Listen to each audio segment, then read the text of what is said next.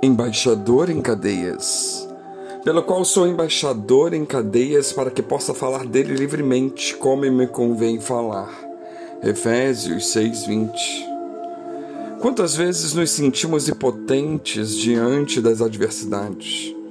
Parece que estamos com as mãos atadas diante de muitas situações complexas da vida. Nós precisamos saber que muitos homens de Deus partilharam de tais sentimentos por estarem literalmente em cadeias. Paulo escreve à igreja de Éfeso, Filipos, Colossos e a Filemon enquanto estava preso, muito provavelmente em Roma. São as epístolas da prisão. Um verdadeiro tratado teológico onde também compartilha com os irmãos a respeito de sua missão e da sua condição presente. Podemos aprender com Paulo que fomos feitos para uma missão a afirmação que o apóstolo faz, dizendo-se um embaixador em cadeias, à primeira vista parece um tanto contraditória.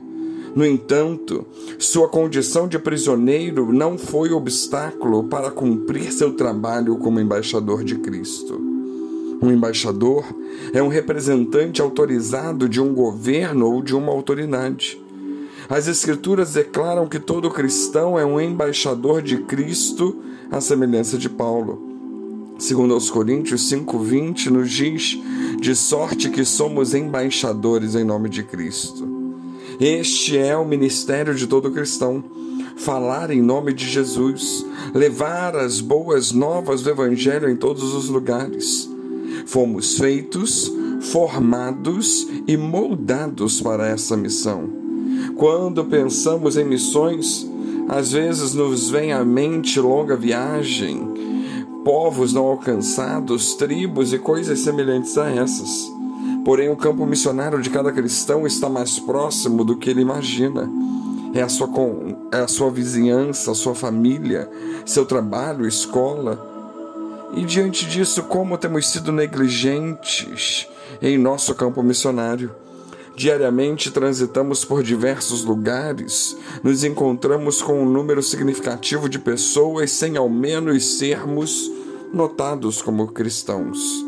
Somos apenas mais um na multidão.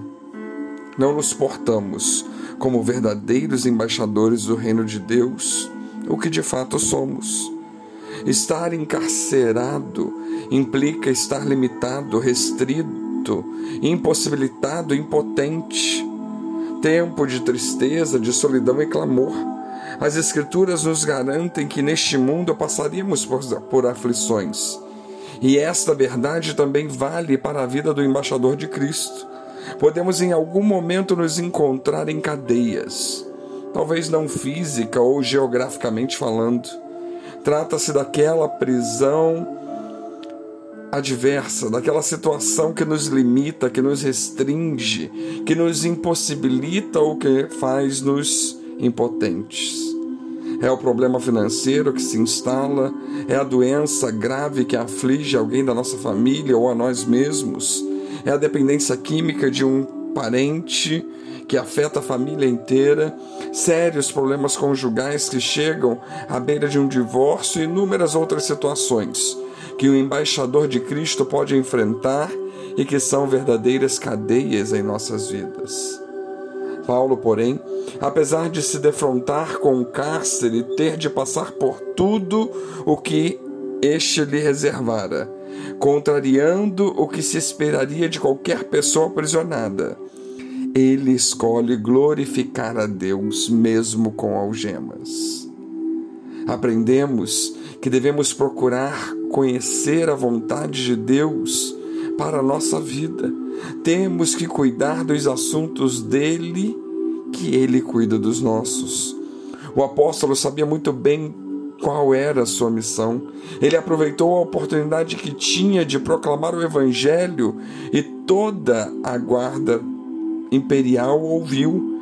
E o testemunho de Paulo sobre o que Deus estava fazendo em sua vida foi tão impactante que serviu para motivar os irmãos a pregarem o Evangelho ainda com mais intrepidez. Paulo poderia muito bem ter tido uma reação diferente. Ele poderia ter gastado todos os seus dias de reclusão somente pensando e orando, pedindo por sua libertação, preocupado consigo mesmo. Poderia ter se acomodado no fundo de sua cela, mas não foi assim.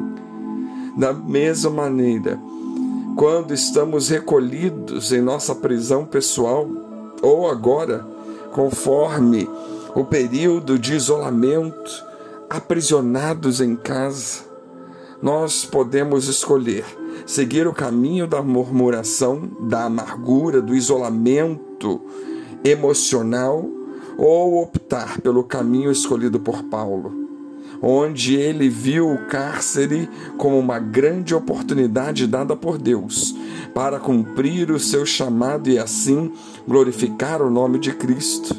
Paulo estava preso, mas a sua mensagem e tampouco a sua consciência estavam também. A sua mensagem, a sua consciência, a sua habilidade de escrever cartas, de ensinar, estava livre. Meus irmãos, hoje Deus chama embaixadores que realmente cumpram sua missão e que, com coragem e amor pelo Senhor, em meio às maiores dificuldades e privações, creiam que Deus é poderoso para suprir, livrar e usar com poder e grande glória cada um dos seus filhos que tão somente se disponibilizarem e disserem: Eis-me aqui, Senhor, envia-me a mim. Que venhamos a entender que um embaixador em cadeias não está limitado. Que Deus nos abençoe.